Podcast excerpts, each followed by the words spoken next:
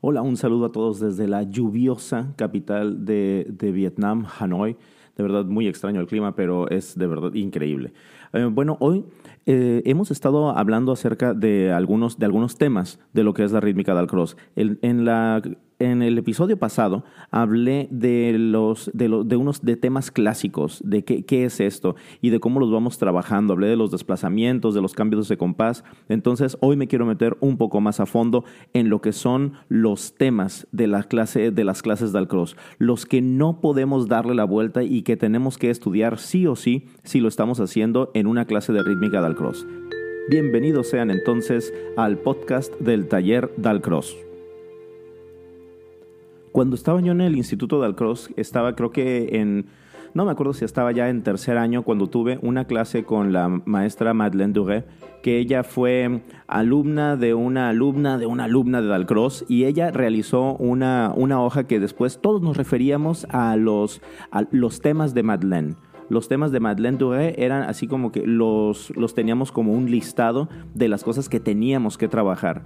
Y ella lo divide en los, los, temas, los medios y las facultades ejercidas. Ahorita podríamos decir los objetivos, las competencias, llamarlo de distintas formas. Pero lo que me encanta a mí de Dalcross es de que no importa cómo lo llames el chiste es hacerlo. O sea, aunque le digas que es una facultad, que es una competencia, que es un objetivo, que es un medio, lo importante es hacerlo.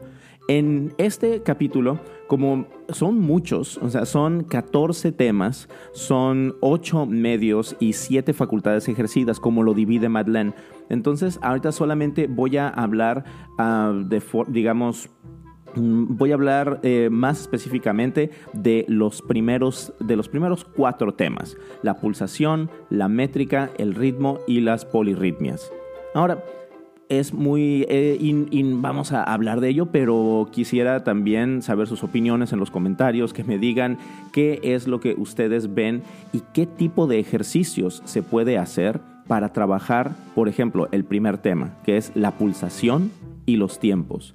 La pulsación, cuando habla de esto podemos pensar en la velocidad de la música, en el pulso, en el beat, las distintas formas que tenemos de, trabajarlo, pero sobre todo cómo lo podemos encontrar dentro de la música, porque tenemos que poder...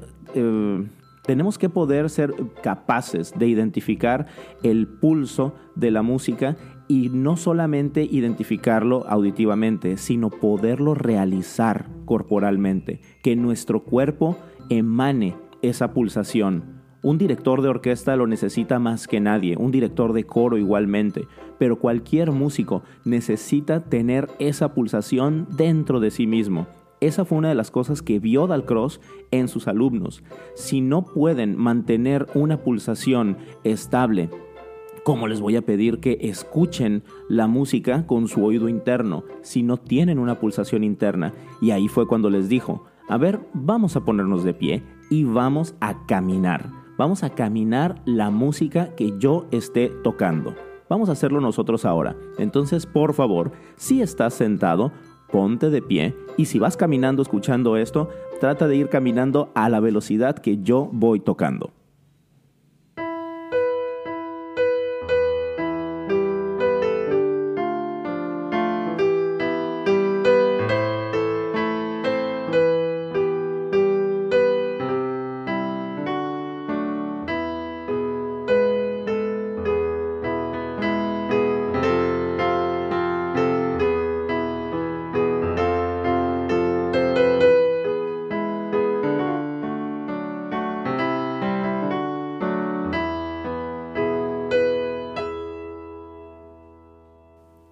¿Notaste cómo venían esos cambios entre, en, el pulso, en la velocidad? De repente los hacía muy notorios y de repente un poco más, eh, pues, más sutiles. La idea es de que tú puedas mostrar estas sutilezas en tu mismo movimiento. Y no solamente eh, estoy hablando del movimiento en tu lugar con los brazos, también puedes hacerlo palmeando, puedes hacerlo caminando, pero la idea es de que siempre lo hagas con un movimiento natural y un movimiento que se vea armonioso, que estés conectando tu cuerpo con tu intelecto. Esto es muy importante porque muchas veces los músicos, eh, digamos, caemos en pensar demasiado, en trabajar demasiada técnica y no nos concentramos mucho en lo que en conectar nuestro cuerpo y nuestro cuerpo es nuestro instrumento principal. Ahora bien, los músicos, bueno, en la música, la, forma de escribirla se puede dividir rítmicamente en dos, en dos áreas. La música escrita en tiempos eh, binarios o simples y tiempos compuestos o ternarios. Lo que tienen de diferencia estos es que uno se divide en dos, en múltiplos de dos, y el otro en tres o múltiplos de tres. Y esta es otra cosa que también se estudia muchísimo en Dalcross, cómo tienes unos tiempos ternarios y unos tiempos binarios. Y siempre estamos trabajando en la alternancia de estos, la identificación, la creación y la improvisación. Porque acuérdate que la rítmica tiene tres ejes fundamentales. La rítmica, que es la relación entre la música y el movimiento, el solfeo, que es cómo vas codificando todo esto, y finalmente la improvisación que es de verdad cómo lo puedes hacer tuyo mediante una creación musical, una creación corporal, etc. Y bien, después de eso, de la pulsación y los tiempos, viene la métrica. La métrica es básicamente cómo organizamos la música, cómo lo vamos a, ordenar todo para que tenga sentido al momento de estarlo escribiendo, pero también de, eh, de estarlo escuchando. Y algo que encontró Dalcross que fue increíble para la historia de la música después es que la música no tiene un ritmo regular, o más bien no debe, no tiene por qué tener una métrica, perdón, una métrica regular. Y esto lo podemos ver ya de una forma muy común en la música del siglo XX. Pero antes de que Dalcross eh, se metiera en esto, la música era muy de, pues, pues siempre era todo el tiempo o, estaba en cuatro cuartos o tres cuartos o dos cuartos. Y si había un cambio de sección, había un cambio de compás. Pero después los músicos empezaron a ver que lo podían hacer de una forma como, igual que el lenguaje, tiene un, ritmo cambiante, también la música tiene un ritmo cambiante. Y de repente había piezas que dentro de una misma frase había un compás de cuatro tiempos, otro de tres tiempos, otro de cinco tiempos y luego de ocho tiempos. Y así podemos seguir y seguir y seguir viendo todo, todo eso. Pero bueno, entonces la métrica además se divide en estos, en estos subtemas el compás, el cambio de los compases, la alternancia entre binario internario, las transformaciones métricas, las polimetrías, la división de 12 corcheas y los tiempos, eh, perdón, los tiempos desiguales, o sea, los compases de tiempos desiguales. Estos últimos dos, sobre todo, son los más, más específicos. Porque si ves, por ejemplo, hablando de compás, cambio de compás, binario ternario, transformaciones métricas y polimetrías, son temas que pueden sonar como algo general, pero ya cuando hablamos de, las, de, los compases a tiempos desiguales y sobre todo de las divisiones de 12 corcheas, entonces ahí ya nos metemos en un tema que puede ser, que es mucho más específico. Claro que también podemos tomar en cuenta que si tenemos las 12 corcheas, también podemos hacer todo un estudio acerca de las 6 corcheas, 8 corcheas, etcétera pero para eso voy al siguiente punto, que es el, siguiente tema, que es el ritmo.